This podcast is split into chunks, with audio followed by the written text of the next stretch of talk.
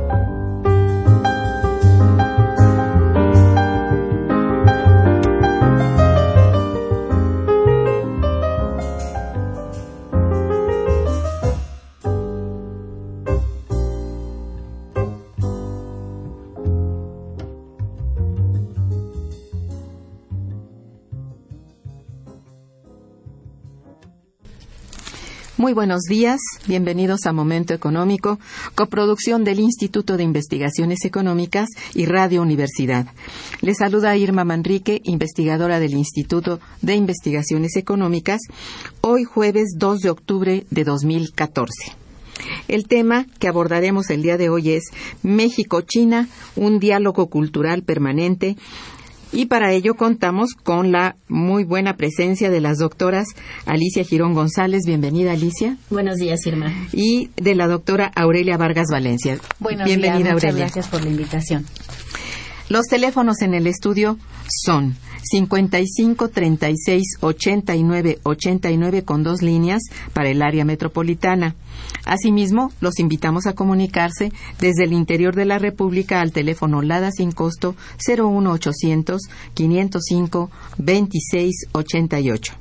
La dirección de correo electrónico para que nos manden sus mensajes es una sola palabra momentoeconómico arroba unam.mx. También les invito a escucharnos a través del internet en www.radiounam.unam.mx. De nuestras invitadas. Alicia Girón González es investigadora del Instituto de Investigaciones Económicas. Es licenciada en Economía por la Facultad de Economía, maestra y doctora en Estudios Latinoamericanos por la Facultad de Ciencias Políticas y Sociales de la propia Universidad Nacional Autónoma de México, catedrática de la Facultad de Economía y tutora de los posgrados en Economía y Estudios Latinoamericanos de la UNAM. Sus principales líneas de investigación son Economía Fiscal y Financiera, relacionadas particularmente con los ciclos económicos, crisis financieras, deudas soberanas y sistemas financieros. Ha incursionado en la economía del género y su relación con los circuitos financieros a nivel macroeconómico y de la microeconomía. Es directora de Problemas del Desarrollo, Revista Latinoamericana de Economía y coordinadora del Seminario Universitario de Estudios Asiáticos, SUEA. Aurelia Vargas Valencia es doctora en Letras Clásicas por la UNAM, medalla Alfonso Caso 2002, donde también estudió la maestría y la licenciatura en Letras Clásicas. Es investigadora titular del Centro de Estudios Clásicos del Instituto de Investigaciones Filológicas de la UNAM y profesora del posgrado en Letras de la UNAM, donde imparte el curso Traducción de Textos Jurídicos Latinos y su tradición en México. También ha sido profesora de la Facultad de Filosofía y Letras en la materia Cultura Novohispana, Tradición Clásica en México y de la Facultad de Derecho en la materia latín jurídico y profesora invitada en otras instituciones educativas del país, de los estados de Michoacán, Jalisco y Baja California Sur. Es miembro del Sistema Nacional de Investigadores, nivel 2. Sus líneas de investigación de las que deriva la mayor parte de sus publicaciones son Filología Latina, Estudio Filológico de los Textos del Derecho Romano, Recepción en México de las Fuentes Jurídicas escritas en latín, Cultura Novohispana, Terminología y Etimología Jurídica y Científica y Etimología General del Español. Es autora de los libros Consulta de un jurisconsulto antiguo, que es una traducción, Introducción y Notas, eh, las instituciones de Justiniano en Nueva España, coautora del libro Latín Jurídico, coordinadora y coautora del libro Terminología y Etimología Médica y coeditora del Suplementum y Suplementum 5 de la revista Novotelus, titulado Estudios de, Derecho Romano, Interpretación y Tradición. Es autora de varios artículos en revistas especializadas, fue directora del Instituto de Investigaciones Filológicas de la UNAM, es coordinadora del primer coloquio internacional de estudios chinos y mexicanos en el área de humanidades y de ciencias sociales. Muy bien, pues la relación bilateral entre México y China hoy día es prioridad de un seminario de estudios que la Universidad Nacional Autónoma de México pues ha creado recientemente. Se trata del Seminario Universitario de Estudios Asiáticos, el cual es coordinado actualmente precisamente por la doctora Alicia Girón González, nuestra invitada junto con la doctora Aurelia Vargas, quien también está con nosotros hoy y estrechamente vinculada con dicho esfuerzo. Para iniciar entonces con este programa, le pido a la doctora Girón comience por comentarnos acerca de la razón de, bueno, el objetivo de este seminario de estudios asiáticos, cuál es, digamos, el objetivo general y específico, si quiere hablarnos de él, y cómo está conformado, eh, cuáles son las principales líneas de investigación de este precioso seminario. Muy bien, bueno, Irma, antes que todo, muchas gracias por la invitación. Bueno, eh, voy a empezar eh, comentando del Seminario Universitario de Estudios Asiáticos. Es un seminario eh, cuyo decreto sale el 7 de noviembre. Es un decreto que hace el rector de nuestra máxima casa de estudios y principalmente la función de este seminario es de alguna manera eh, conformar una plataforma de todos aquellos académicos, tanto docentes como de investigación, que en, algún momento de su vida académica han trabajado cuestiones del Asia. Tenemos un grupo numeroso que ha trabajado los temas de Japón, también temas de Corea, de China, el, el, grueso de los, hay muchos académicos trabajando China, y, y también, por ejemplo, de pues de Rusia, porque una parte de Rusia es del continente asiático, y no sería de, de temas como también de, de Israel, eh, los conflictos árabe-israelí, etcétera, etcétera, la India, o sea, Asia-Pacífico, o sea, hay toda una serie de estudios realizados por parte de nuestros académicos y de ahí la necesidad de posicionar a la UNAM en los estudios asiáticos. Entonces, eh, la función principal del seminario es la vinculación, vincular a todos estos académicos e ir conformando la plataforma para ir eh, de alguna manera conformando quizás en un futuro un diplomado o también un programa en estudios asiáticos. Pero este decreto que, que sale en Gaceta UNAM el 7 de noviembre del año pasado, sí es importante que se diga quiénes lo conforman, quiénes aparecen en el comité directivo. Este es presidido por el secretario de Desarrollo Institucional, que es el doctor Francisco Trigo.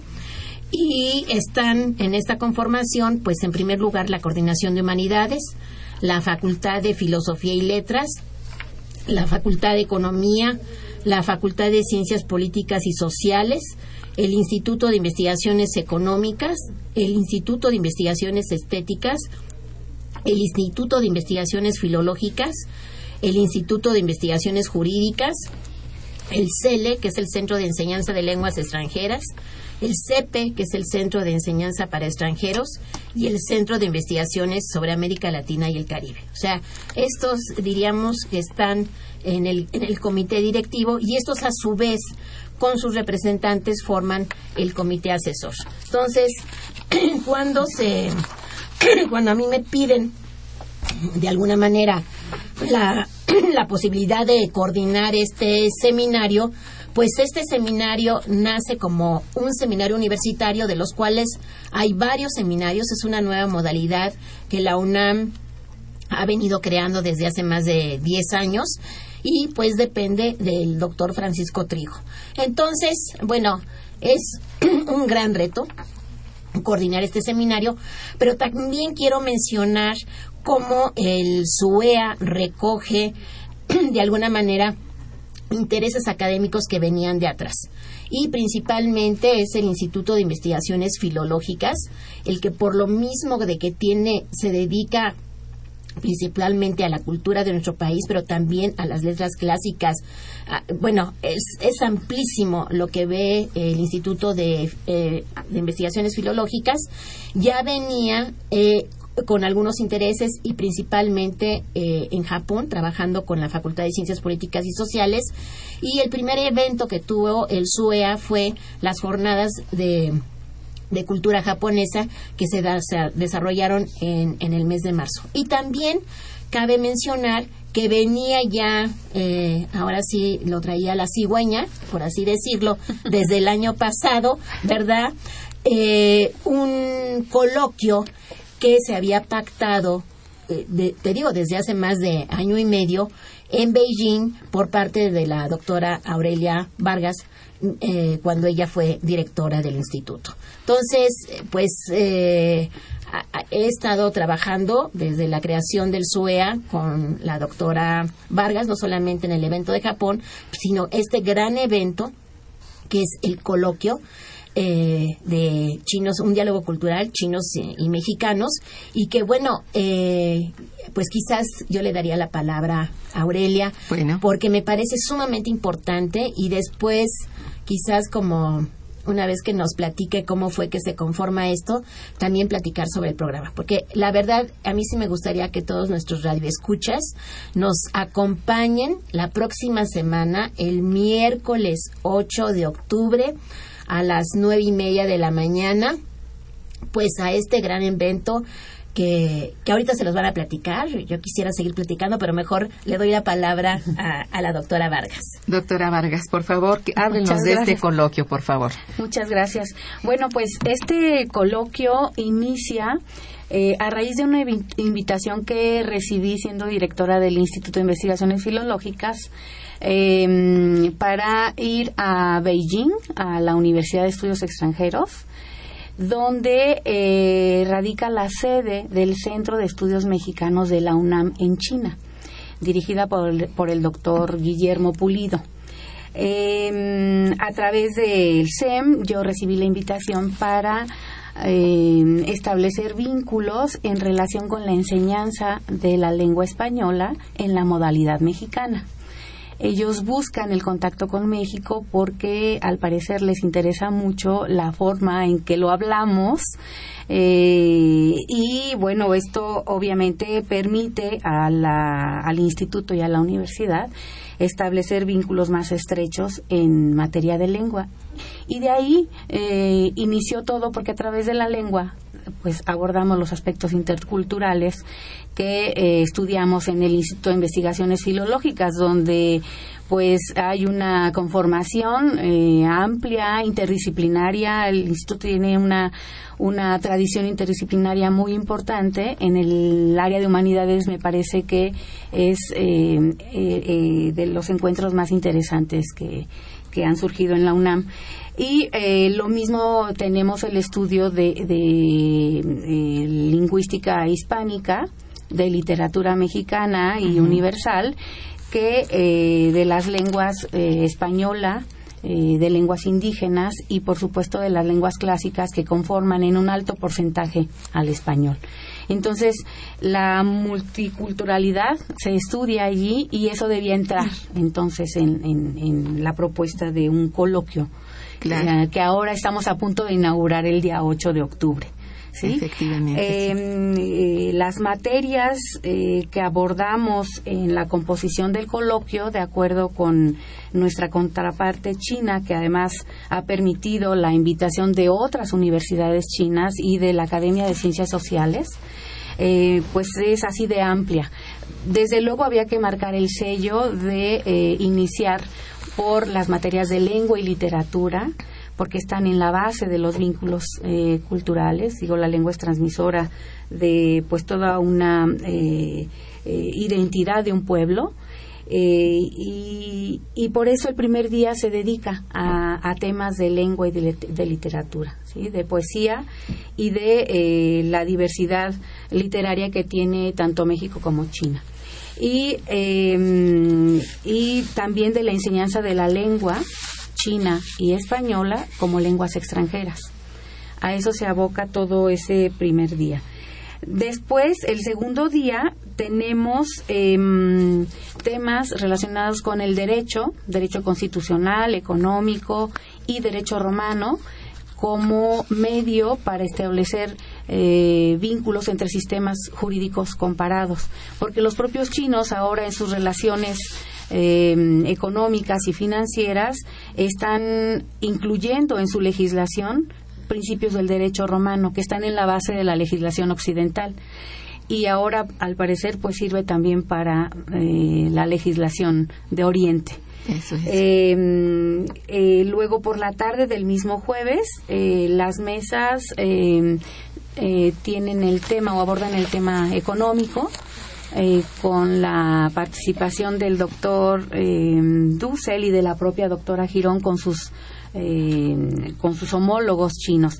Todas las mesas están constituidas, eh, en general son de dos expositores, duran una hora y habla el expositor por China y el ex- expositor por México. Hay algunas que están conformadas por tres. eh, eh, por tres invitados Eh, generalmente son las de literatura Em, pero em, bueno y el viernes eh, abordamos eh, temas sociales temas eh, de filosofía, de religión e incluso está considerada una mesa sobre medicina tradicional en China y en México. En el caso de las mesas de tema social, eh, participará con nosotros el doctor Roger Bartra, el doctor Perló, que son eh, grandes conocedores de, de, de- de países de Oriente y particularmente de China. Eh, así que eh, creo que es una composición que obedece a la propia composición de la UNAM en el área de humanidades y ciencias sociales. Efectivamente. Y obviamente están incluidas también las facultades correspondientes, la Facultad de Filosofía y Letras. La doctora Gloria Villegas va a participar en la mesa de historia, por ejemplo. Eh, y eh, la Facultad de Economía, desde luego. La Facultad de... eh, ah, bueno, la Escuela Nacional de Música que nos acompaña eh, en la clausura del evento, junto con una actividad que nos eh, proporcionará la Embajada China. Así que, pues es un programa muy completo, pensamos. Es el primero de varios que va a haber, porque el convenio que se firmó para establecer este vínculo implica que será un año en México y el siguiente en China y de así de manera alterna, de suerte que las entidades universitarias o las disciplinas que no están eh, eh, incluidas en este primer ejercicio, eh, pues tendrán oportunidad de hacerlo en los años subsecuentes, de suerte que pues eh, se logre el objetivo de ir conociendo con mayor profundidad la cultura de Sí. México Y de entre los chinos y la cultura de China entre En los mexicanos. Perfecto. Pues es el evento más completo que he oído referente justamente a estas relaciones. Creo que la universidad se ha preocupado suficientemente y ha puesto en manos de verdaderos conocedores como son ustedes, conocedoras, ¿verdad? Eh, el, el evento y bueno, les deseo muchísimo éxito porque en verdad es muy importante que se haga esto, muy importante. Hoy como nunca, creo yo, ¿no? Entonces, digo, se habla de China y se habla mucho y mucho y la influencia es enorme, pero no conocemos casi nada. Es decir, eh, de fondo. Y con esto, bueno, Sí, yo creo que es una muy buena para, Buena para todos aquellos que de alguna manera se, se quieran acercar a China, bueno, yo consideraría que sí es muy importante que vayan. Porque que asistan todo, a este o sea, coloquio. Efectivamente, ahí está, Medicina, bueno, idioma, literatura, religión, todo. economía, Exacto. filosofía, poesía, o sea, Sí, y particularmente los jóvenes, Pues que sí. hay una oportunidad de desarrollo profesional muy interesante y China ofrece becas que de pronto se quedan Sin usar. este, sin utilizar. Es una pena, ¿no? Y Por- eso por es una pena. desconocimiento. Sí. Sí. Entonces hay que hay que parar oreja, como se Muy bien, pues están ustedes escuchando Momento Económico aquí con la doctora Girón y la doctora Vargas sobre un diálogo cultural permanente México-China. Bien, vamos a un puente musical y regresamos. Quédense con nosotros. Está escuchando Momento Económico.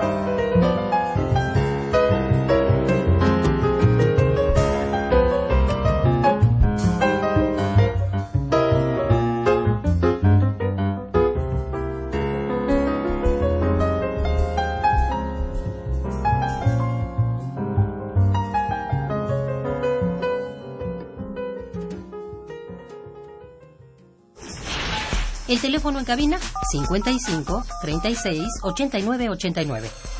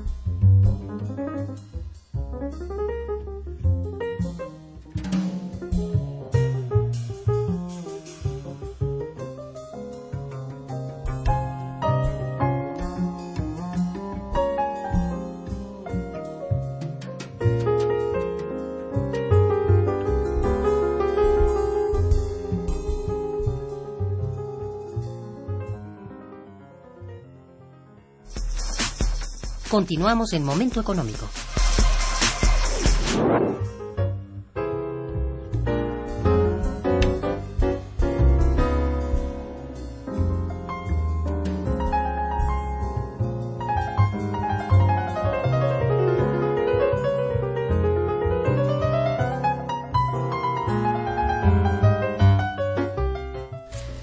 Bien, aquí sería muy pertinente, Alicia, que nos hablaras de por qué hasta hoy esto del SUEA, este seminario, eh, si es un seminario, a qué entidad pertenece, si no tiene realmente una sede, por qué, cuál es su, su objetivo íntimo, digamos, y su relación con el SEM. Sí, bueno, eh, quizás en primera instancia eh, platicaría sobre el proyecto de internacionalización eh, que Exacto. ha tenido mucha fu- fuerza durante la gestión del doctor José Narro. Eh, nosotros desde hace muchísimos años, muchísimos años, eh, la UNAM tuvo la primera escuela eh, de la UNAM en, en San Antonio. Así y, es. y después ya en el marco del Tratado de Libre Comercio, recuerdo cuando Sarucán inauguró la escuela eh, de la UNAM en Ottawa. Posteriormente se abrieron en, en Los Ángeles, en Chicago, y entonces este proyecto se recoge como la idea de crear, de alguna manera, centros de estudios mexicanos, que estos a su vez dependen del Centro de, eh, de Estudios para Extranjeros, del CEPE, y de alguna manera es ir posicionando a la UNAM en esos centros. O sea, recientemente, bueno, está inaugurado el de el de Madrid en, en España, después el de Costa Rica, que está en, en la Universidad de Costa Rica. Todos estos centros siempre están adentro de una universidad. Y está por abrirse el de París, en la Sorbonne. Bueno, entonces, eh, ¿cuándo se crea hace dos años el Centro de Estudios Mexicanos? Eh, que lo encabeza el doctor Guillermo Pulido, se nace dentro de lo que es la Universidad de Estudios Extranjeros en Beijing. Entonces, la eh, precisa el objetivo del CEM es eh, ha llevado a muchísimos académicos de la UNAM para relacionarse con sus pares académicos en China, no solamente en la web, sino también en otras universidades. Por ejemplo, en el mes de mayo, el SUEA recibió una delegación de la Universidad de Shanghai, que a su vez, por los temas que trataban, bueno, directamente fueron con el director eh, del Instituto de Investigaciones Filológicas, Alberto Vital, y empezaron un, un acuerdo, un proyecto para firmar un acuerdo de, de intercambio académico. Entonces, el CEM por su parte y, y los CEMS que tiene la UNAM están dentro de ese proyecto de internacionalización. Cuando nace el SUEA, o sea, y por el hecho de que se está cocinando este coloquio China-México, bueno, empezamos a trabajar de la mano para hacer este gran coloquio con el Centro de Estudios Mexicanos en Beijing. Entonces, es eh, de alguna manera somos como pares. O sea, no, esto no quiere decir que todos los seminarios universitarios que se crean, como lo dije anteriormente, tengan un par, pero sí nosotros es para este coloquio ha sido fundamental la participación del CEM. No solamente porque tiene sus, su- su- sus anfitriones son la Universidad de Estudios Extranjeros de Beijing, sino porque además este, ha vinculado a, varias, a varios académicos ins- al Instituto de Investigaciones Sociales, eh, a la Escuela de Música, o sea, podría enumerar muchísimos con, eh, con China, ¿no? Entonces, eh, ese ha, ha sido la participación del CEM, es parte del proyecto de internacionalización y el SUEA, pues también estamos dentro de ese proyecto de internacionalización que tiene la UNAM. O sea, es uno de los grandes retos de la actual ge- gestión del doctor Narro. Es un gran programa, digamos. Un gran programa, sí. Exacto. Bueno, desde el punto de vista de los vínculos más importantes, eh, Aurelia, sobre los cuales descansa la relación bilateral México-China, ¿cuáles son?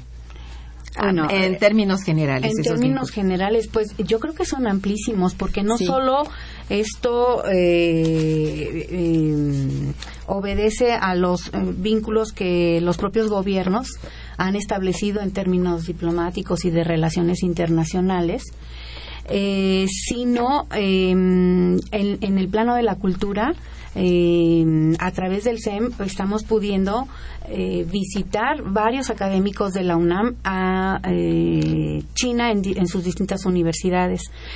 Y eh, de alguna manera lo he mencionado en la composición del- del- de las mesas del coloquio, porque lo mismo hemos sido invitados eh, académicos del área de, de lengua, de literatura, Sí. que de las áreas social hace, bueno, a principios de este año y durante casi un mes estuvo allá el doctor Roger Bartra, también acudió el doctor Perló, otros académicos del Instituto de Investigaciones Económicas, eh, sé que también del Centro de Investigaciones sobre América Latina y el Caribe han estado allá. Así es, En sí. fin, hay una eh, actividad muy intensa para posicionar eh, el pensamiento de los universitarios en las distintas instituciones educativas eh, de China.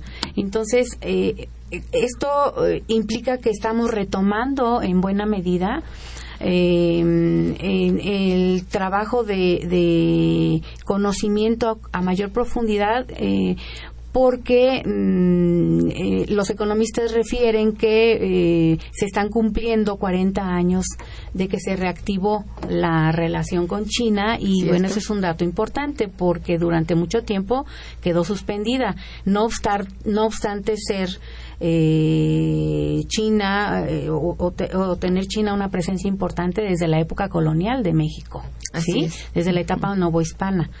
Había incluso eh, eh, entidades jurídicas en las que se atendían asuntos de indios y chinos.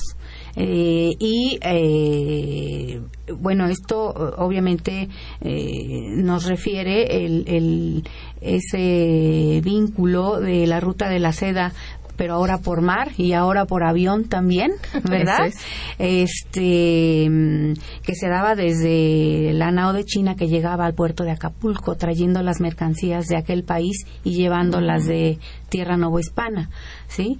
Em, entonces hay em, esa recuperación de vínculos, pero también ahora en el plano de, de las humanidades, de las eh, ciencias sociales y de las ciencias duras. También en astronomía y en medicina sé que hay también fuertes vínculos. Es decir, es diversificado y en este proceso yo creo que eh, un elemento importantísimo es el programa de movilidad que ha impulsado la universidad para que no solo académicos, sino también los alumnos, los estudiantes, particularmente del posgrado, pero no deja fuera a los alumnos de licenciatura, este, puedan acudir a, universidades chinas. Y un fenómeno muy interesante, de China están viniendo eh, cientos de estudiantes, están aprovechando eh, el vínculo con México, ¿no? Porque creo que México es un país estratégico para China y yo creo que para México de China debe serlo también y, hay que preparar ese camino. Hay a propósito la llamada de una chica, de Alejandra Torres, quien felicita a las invitadas y al programa y dice, acabo de terminar la preparatoria en la UNAM y quisiera una beca para ir a China. ¿Es posible obtenerla o tengo que ser estudiante de licenciatura? Este, tiene que ser estudiante. Tiene que ser estudiante de licenciatura. Primero hacer tú, por favor, tu examen para entrar a la universidad. Será muy importante y entonces podrás obtener la beca. No, y que empiece a estudiar chino, que eso es importantísimo. Bueno, pues ahí está la respuesta para Alejandra Torres. Eh, Alicia, eh, actualmente uno de los sectores más conocidos y quizá, bueno, de los que más se comenta es el manufacturero, el sector manufacturero. ¿Cuál es tu opinión sobre la relación entre México y China en este sector en particular? Bueno, este, esa pregunta está muy buena, pero yo antes eh, quisiera irme al, al origen de, de cómo China inunda con sus productos manufacturados, ¿verdad? Todo el mundo. Lo incluye. Eh, Por eh, favor, empieza. bueno, mira, yo creo que es muy importante ver lo que han sido las reformas económicas para China.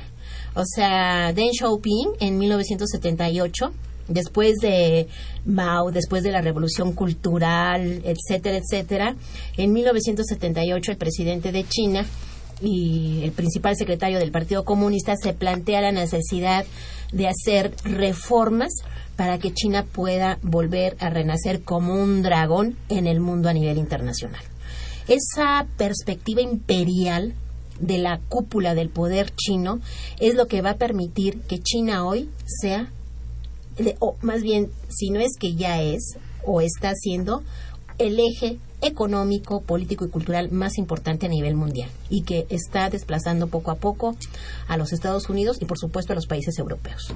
Entonces, eh, esas, esas reformas que se hacen es ir, en primer lugar, fíjate que esto es muy interesante. O sea, China no, estas reformas no se hubieran podido alcanzar si principalmente no pone las bases de un sistema financiero fuerte.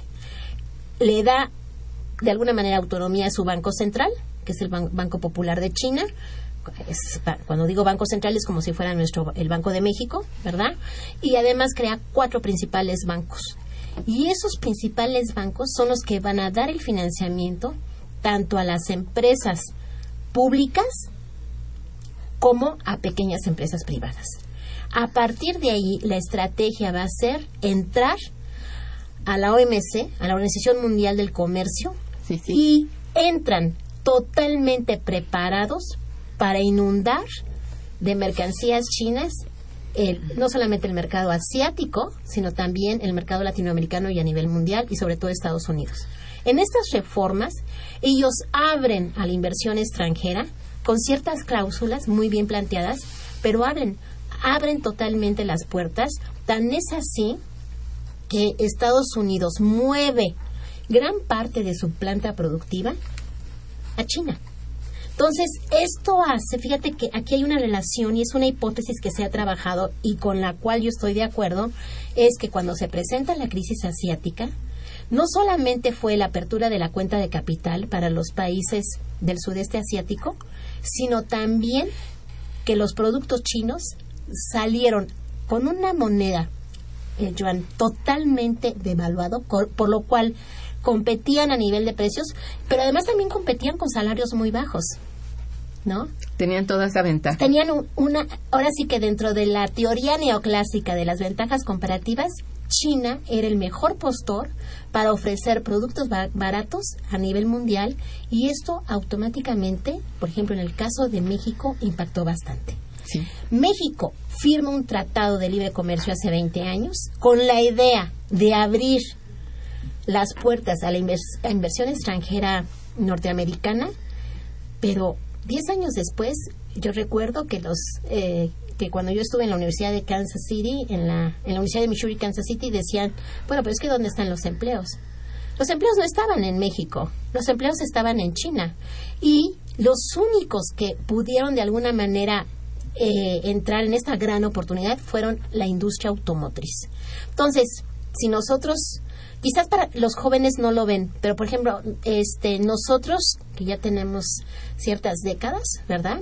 Pues vemos cómo la industria del juguete desapareció, Así es. cómo la industria de textiles desapareció, todos los La del calzado, del calzado, o sea, ha sido realmente quizás una eh, desventaja. Muchos productores se volvieron importadores de productos chinos y entonces esto requiere replantearse nuevamente después de esta crisis, de la gran crisis económica que ha sido peor que la de 1929 y que estamos en un proceso de recesión porque no crecemos, yo creo que sería muy importante replantearse esta relación incluso comercial, no solamente dentro del Tratado de Libre Comercio, sino también con China, pero también replantearse, ¿verdad?, la, esta relación con, con el TPP. ¿No? El este Claro, acuerdo transpacífico este, sí. que ya está en negociaciones y donde México debe de tener un papel. Entonces, tanto China como México hicieron reformas, pero en China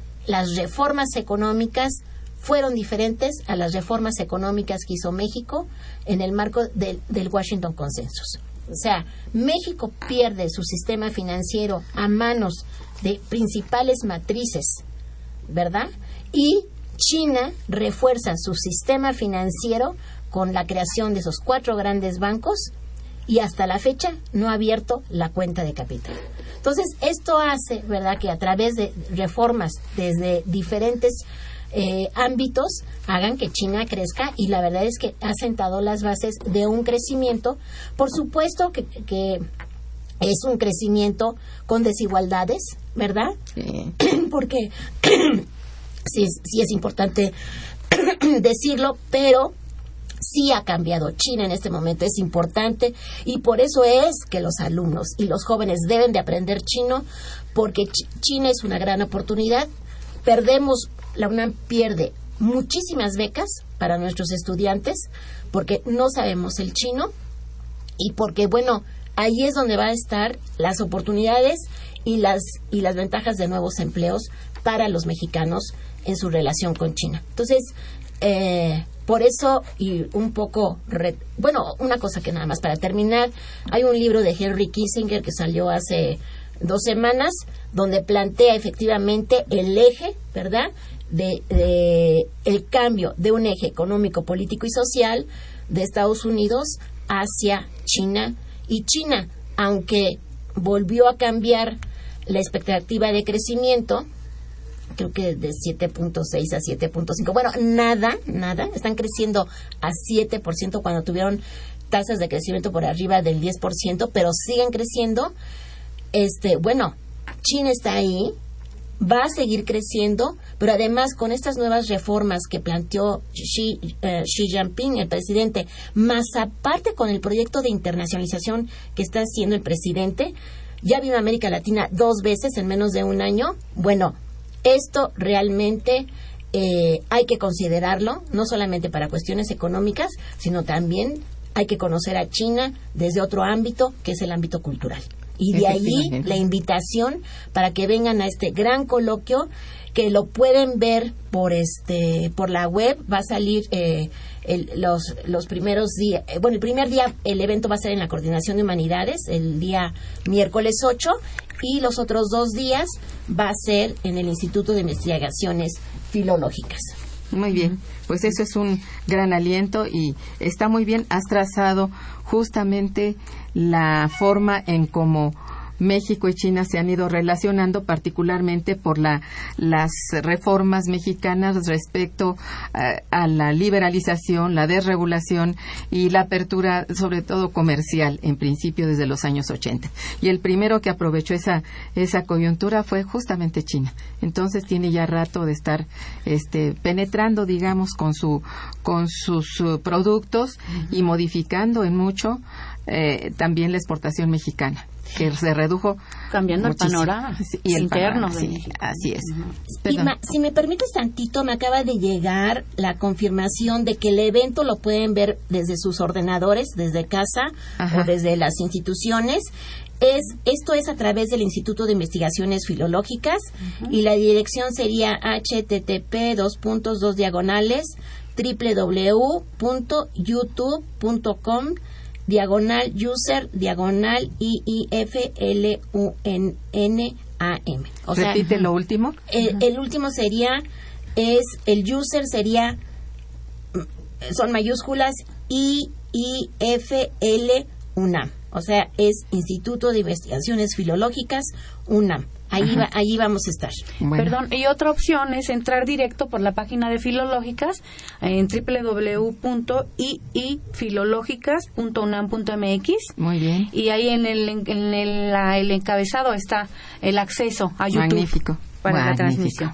Bien, otro elemento importante a considerar, si me permites, Alicia, que, bueno, el, la crisis financiera internacional 2008-2009 ha causado, y que no terminó en 2009, estoy diciendo ah, que empezó en 2008, se siguió en 2009 y castigó suficientemente a este país durante 2009, ha causado estragos entre México y China, obviamente. De tal forma que este, este vínculo por lo pronto comercial y hasta cultural se vio de tal forma disminuido, ¿no? En, eh, sobre todo en tipo de, de acuerdos de cooperación y eso. Eh, o no sé si esto se mantuvo al margen. Esta es una duda que yo tengo porque se habla de que estos acuerdos de cooperación se vieron marginados, rezagados. ¿Esto es cierto? No lo sé los acuerdos de cooperación entre culturales y, y también yo creo económicos. Que para nada. No, no, yo creo que, mira, la relación. Pese a, ese, a la crisis. Sí, sí, lo que pasa es que la crisis realmente afecta a todos los países. Claro. O sea, es un cambio, pues, estructural lo que estamos viviendo. O sea, esto de la, que la globalización vino para quedarse, yo creo que ya está en duda. O sea, todos los países están replanteando ya políticas, incluso pues para desarrollar el mercado interno, como es lo que está haciendo China. Y, y México, bueno, tiene, diría yo, diferentes perspectivas porque México está dentro de lo que es la región de América del Norte. O sea, no podríamos comparar un país de China donde hay un partido comunista que es eh, cuya cúpula es la que lleva el proyecto económico, político, social, cultural de China. Lo estamos viendo en lo que está pasando en Hong Kong. Y por el otro lado, ¿verdad? México, eh, que queramos o no, pero es un país democrático, hay una vida de partidos, hay un acuerdo nacional y vuelvo a repetir, estamos dentro de lo que es un tratado de libre comercio. Entonces, si yo diría que hay una eh, distensión, ¿verdad? Por decirlo así, de entre México y China, yo no lo veo así. Yo creo que podemos llegar a acuerdos complementarios. China eh, Es impresionante lo que dedica a lo que es la investigación en, en ciencia y tecnología.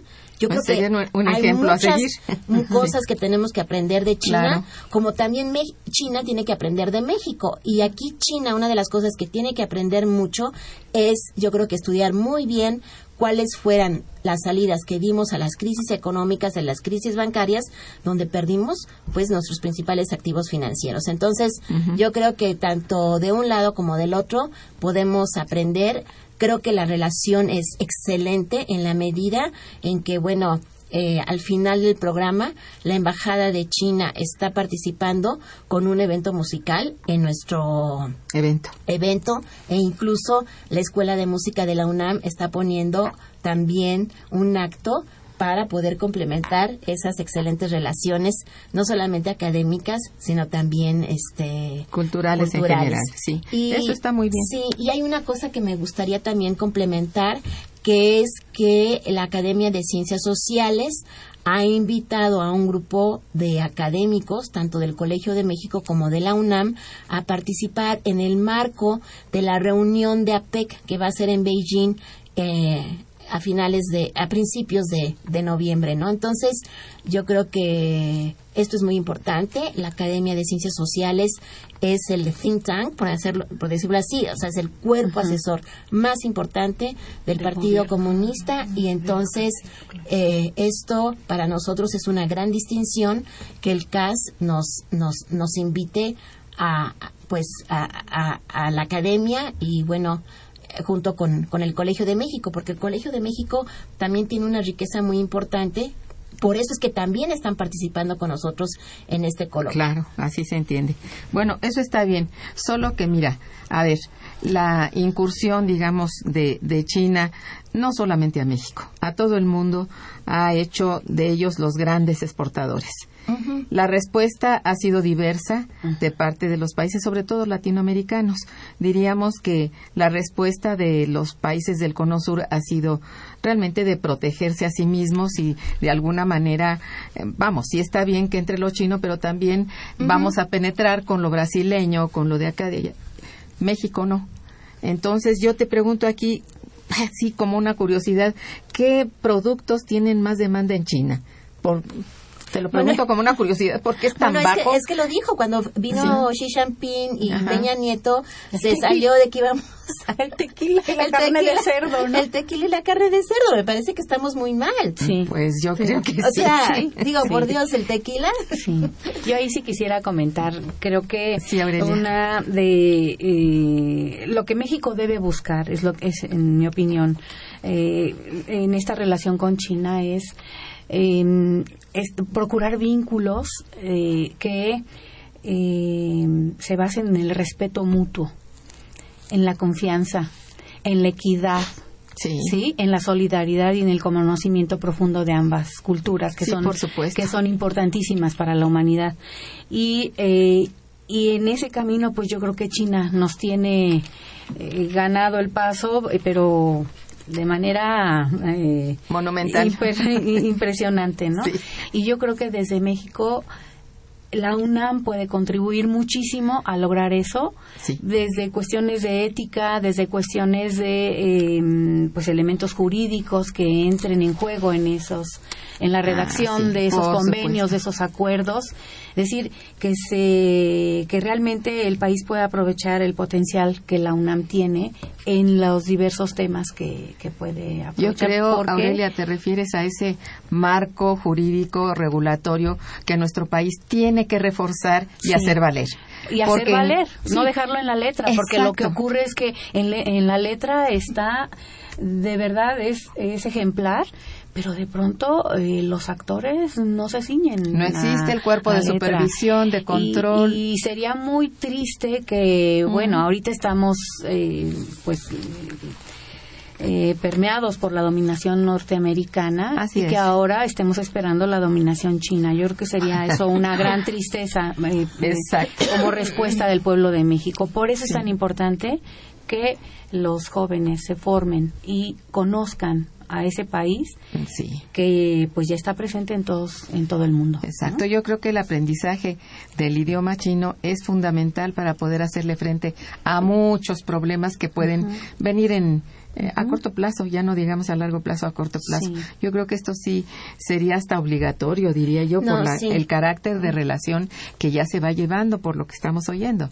Sí, no, yo definitivamente yo creo que para los jóvenes es importantísimo que se, ya se inicien en el chino, además del inglés, porque realmente eh, el inglés es también sigue siendo el, el Idioma el- universal. eh, pues sí, el dominio imperial, ¿no? Pero, pero entre el inglés y el chino, yo creo que es, teniendo esos dos idiomas, eh, para un profesionista que realmente se quiera plantear un mejor futuro, yo creo que sí son indispensables.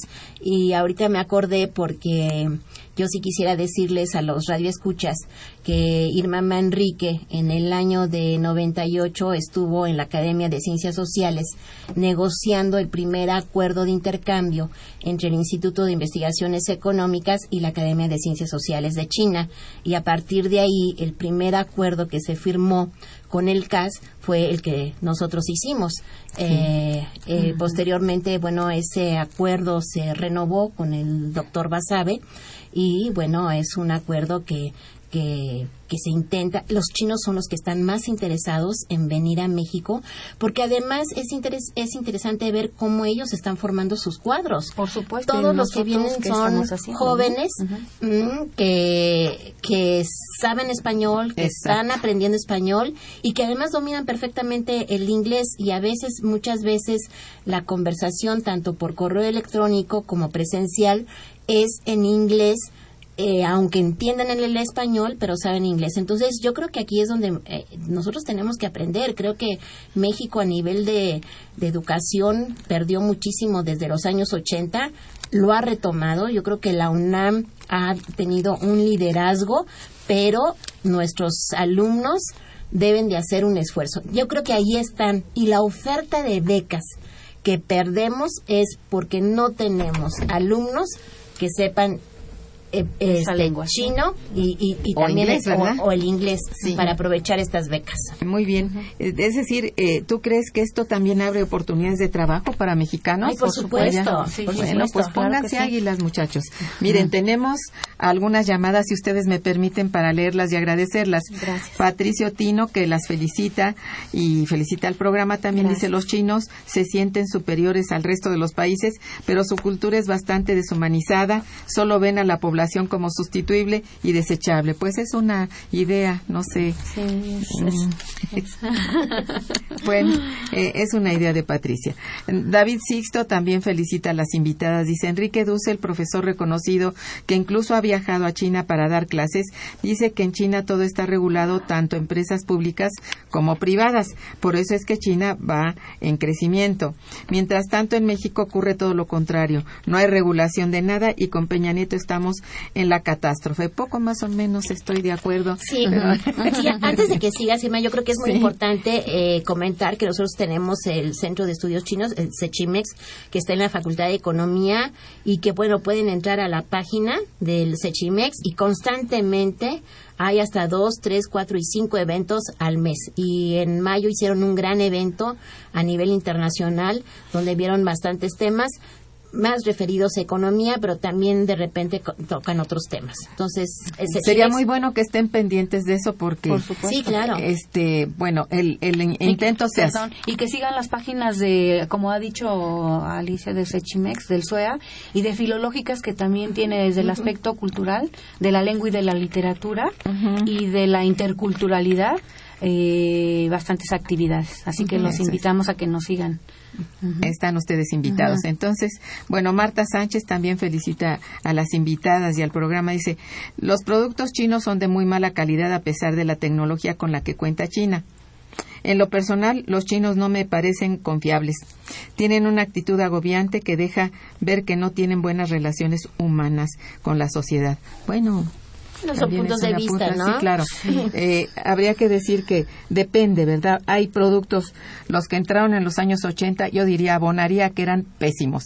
Hoy son de muy buena No, sí. tecnología. Pero Sí. bueno, en fin. Está Sí, cambiando. Están perfeccionando, es como toda Y sí, sociedad, sí ¿no? tienen avance tecnológico muy importante. La innovación ahí es de punta. Entonces, Sí, bueno, y, a y- ver. y perfecta. También hay que eh, insistir en que México debe establecer las bases para competir en esos O sea, hay en esos hay que terrenos, moverle, ¿no? Sí. En México hay muy buena manufactura Sí. en ciertas áreas, entonces ¿por qué no se se, se promueve? Pues vol- más, volveríamos ¿no? ahí Y- yo con ustedes en que eh, el aspecto del marco jurídico es muy importante Claro, a claro. poner en práctica, no solamente que exista, porque tenemos un marco jurídico muy importante que deviene de una constitución, pues creo yo todavía vigente, aunque se todos los años se modifica y eso es natural, pero Sí. este sí debiéramos estar muy pendientes de proteger a este país, ¿no? Sí, Tanto y de, en lo y de que exigir a nuestros gobiernos que, que, que Hagan, eh, que, que trabajen por ese respeto, ¿no? Mm, estoy de acuerdo. eh, la gente que está adentro. Sí, claro. Bien, Clemencia Robles también las felicita, dice, felicito, a- bueno, aquí nos felicita a todos por los temas tan interesantes que se desarrollan cada jueves. Bueno, muy bien, gracias. Hilda de San Román, nuestra amiga, dice, felicito al programa, a las invitadas, dije, deja saludos a, a las invitadas con todo cariño.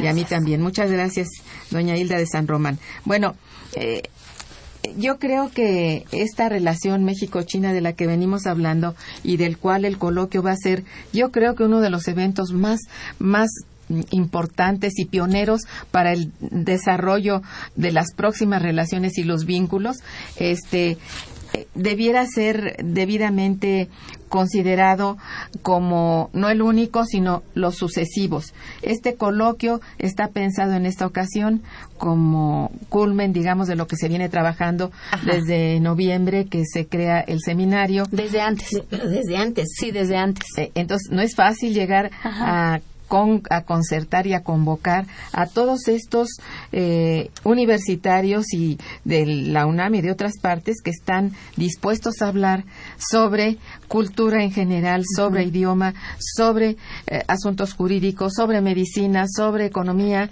Yo creo que es muy pertinente que la gente que está interesada en esta en este vínculo y que debiera ser de veras de interés de todos los mexicanos asista. Están ustedes convocados aquí por dos excelentes doctoras que están al frente de este esfuerzo y bueno, los invitamos una vez más 8, 9 y 10 de, de la próxima semana. Ya es la este próxima octubre. semana, el miércoles iniciamos. Entonces estén ustedes en la coordinación de humanidades a las 9 de la mañana para coger buen lugar y bueno, a las nueve y media estarán inaugurando y, y habrá desde luego diversas mesas y la consecución, digamos, de un mejor vínculo tendrá que ver también con el interés de todos aquellos que nos conjuntemos con el esfuerzo de nuestra universidad que encabeza con dos muy buenas cabezas, que son la doctora gracias. Girón y, la respaldadas por Vargas. el señor rector y por, Por el supuesto. doctor Trigo Por que están al frente y, y quisiera mencionar que el registro